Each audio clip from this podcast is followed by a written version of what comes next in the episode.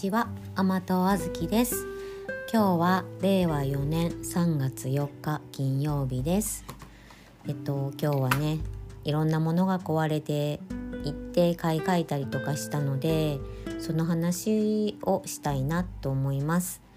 まずはうん先日お話ししたかもしれません。電子レンジが壊れました。うんあの新しい11年使ったものです。とその時はあの買った時は買った時はねあの洗濯機と同時に壊れたのでもう私がちょっと洗濯機を選ぶのに疲れてしまってもう電子レンジはね温めさえできれば温めができて、まあ、ちょっとしたケーキが焼ければいいからってあとは夫にもう全部お任せしてそしたら夫が、まあ、たまに料理してくれるのでなんかであの夫は賢くでレンジを使うんですね。ほうれん草も茹でずにレンジでチンしたりとかで茹でらあの野菜を葉物野菜をレンジで茹でたりとか上手にするのでそういうのができるような機能のやつを買ったって言ってで大きいものが入るようにって大きいものを買ったんでちょっとあの置く台がもうギチギチになってしまってちょっと大きめのがを持て余してたので今度は今度も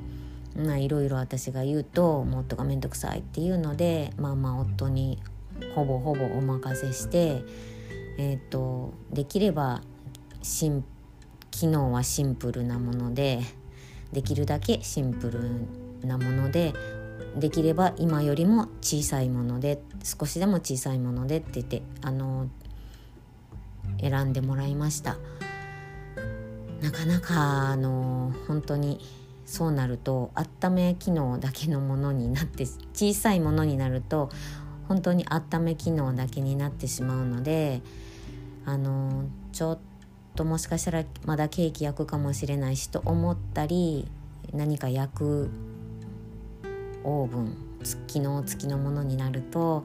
まあ、どうしてもあまり小さくならなかったので、まあ、でも3センチずつぐらいは小さくなったのでいやそれは良かったなと思います。ただ、うん、いろんな機能がまたついてるのでどうやって使ったらいいのかはまだまだ分からず何百ワット何分って言って自分でいちいち設定してとりあえず使ってます。このままねまた10年使うのかな、まあ、ちょっとずつあの使えるようになれたらいいなと思ってますがなかなかあのねなんか説明書読みながらやるのが面倒でついついうんなかなかそこそれを読読んでおられません。あとね髪の毛を前髪を自分で切ってるんですよね。あの美容院でカットするのにまでに前髪はねあのちょんちょんに短く切ってしまうとちょっと恥ずかしいので前髪をギリギリにしてるともう目の目がかい今花粉症も始まってるので目がかゆいので自分でずっと、まあ、そういうのもあって前髪を自分で切ってるそのそういうやつがあるんですよ。なんて言うんだろうあれは。あの生協で注文して買ってそれがもう私それ2種類も持っててシャギーして自分ですきばさみの代わりにこうカミソリがあってこうシャギーがす髪をすすいて切れるようなあのカミソリ付きのシューってやるやつとあとはあの前髪専用のあのこうシュそれもカミソリでシューってこう徐々に切っていくパッツンって切れないようにするやつがあるんですよね。でそれが切れなくなってもう髪の毛にキシキシ言いながらあんまり切れてないのでもうこれあかんかなって言って夫に見てもらったらカミソリがあってそのそういえばあの生協の注文書にそれその髪あの髪の毛切るやつのカミソリの替え刃をあの売ってた時があったんであれ？カミソリ？あ中にカミソリが入ってるっていうのも知らずになんで切れてるんかも考えずに使ってたということなんですね私は。で夫がこう開けてみたらカミソリ入っててあのシンプルなカミソリが入ってました。昔ねなんか父がなんかひげ剃りしてた時に使ってたようなカミソリが昔ながらの形したカミソリが入っててであとプラスチックであのうんすけすいすきばさみみたいな感じで。なってでそうカミソリがとりあえずあの替え刃がないのでそのカミソリをひっくり返してあの右と左ひっくり返して新しい面を使うようにしたらものすごくよく切れるようになってなりましたそれはねあの買わずに済んでよかったですしまあでもカミソリぐらいどっかで売ってるのかな？あの、まあ、それまたそれをカミソリを変えればそのきそのプラスチックが壊れるまでは使えるなっていうことが分かったのは良かったです。あと、うん、カミソリで言うとカッターもカッターナイフもう私が学生の時から持ってるカッターナイフからもう家の中にねもうたくさんあるんです。大きいのが2本小さいのが4本あります。で断捨離をしようというかまあ文房具とかもありすぎるので断捨離した時にこう捨てようかなと思ったんですけどあのいろんな場所に置いておくと便利なんですよね。その玄関に置いていくと宅配便が来た時にパッと開けられるしで、えっと、地域の役員してるのでその、うん、印刷物とかありますし、うん、でそこで髪切ったりとかいろいろあるので自分の仕事する机の中にもあるいるし今にもいるしまあたくさんあれば、まあ、引っ越しとか子供が引っ越しする時にそういうの持って行ったりとかしててがなんかまあ枠が使えるからまだ置いとこうかってことになったんですけどあのカッターナイフの刃が錆びててもうそれを夫は切れるからまだいいって言うんですけど切れない刃物こそ怪我するじゃないですか。でそれが嫌だったので替え刃を買いに行きましたカッターナイフの。それがなかなかサイズがぴったりとかなんか替え刃とか選ぶもね。なんか難しいですね。頭頭が悪いのかなとそこで私もちょっと自信をなくしたんですけど。いやいろんシンプルにカッターナイフの替え刃大小と書いて大きいのちっちゃいのってあればいいんですけどこう何ミリ何ミリって書いてあってまあそれにも苦労したんですけどまあ苦労してで帰ってきたらどうやって外したらいいんだろうっていうことであの夫に教えてもらいながら3本ぐらい買いました。であ変えれるんだと思ってもうなんかねそのそういうことがすごい面倒でというか私がこう頭悪くてできなくてでもそのカッターナイフ買うのと刃替え刃を買うのとちょっとしかそんな値段的にはあんちょちょっと高いぐらいで半額よりは高いんですよね歯が。なのでその変えようというやる気もあんまりあんまり値段変わらないやったら新しいの買うた方がもうシュッと使えるし早いやんって思っちゃってもうやる気をなくしてうん良くないですね。まあでもカッターナイフの刃が変えられるようになって、まあ、変えてあのすっきりした気持ちで使えるようになりました。あとはねあの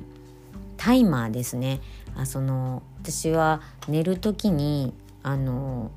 電気アンカーを足元に小さめのアンカーを入れててそれが朝ま寝る時はこう足冷えてて冷たいので暖かくしてるんですけどそれ朝までやるとこうもう暑すぎて喉がカラカラになって目が覚めるっていうもう良くないもう安眠妨害になってるのでそのうーんとね何時間かしたら切れるように24時間タイマーっていうのをうんプログラムタイマーっていうか名前なのかな？そのジリジリジリジリって動くやつです。それを手動であの回してそれをまあ一旦設定してたらまあ、例えば夜9時から12時までつくとかオンになるとかあとはオフになるとかそういうやつがじりじり動くやつがありましてそれがなんか安価が壊れてんのかレンジが壊れてるのかああ安価が壊れてるのかタイマーが壊れてるのか分からなくて安価もねよく接触不良になったりしても何度もあの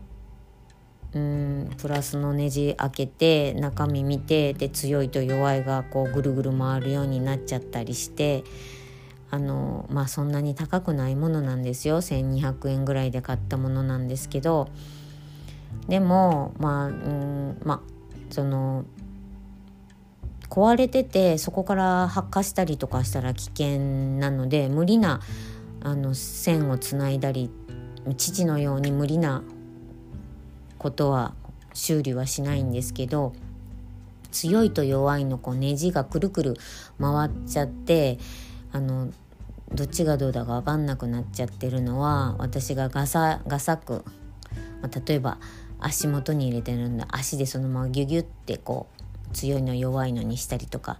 するからだって言われて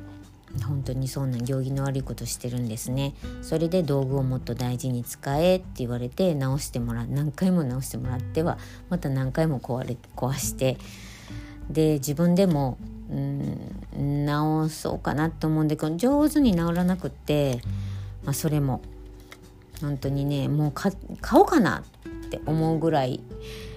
何回も直してもらってます。で安価かなと思ったら安価じゃなくってタイマーも壊れきってなくてついたり壊れたりするのでんで、まあ、とうとう壊れてるっていうことが分かって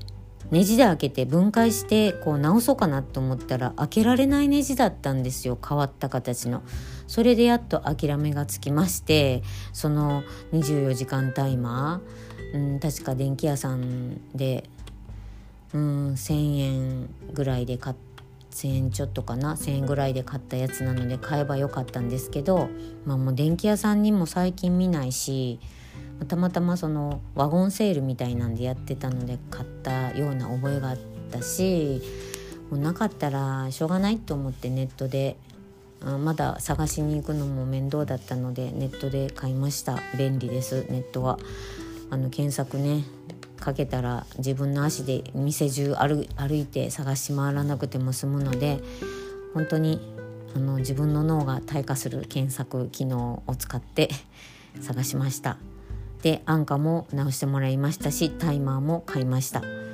そんなことであの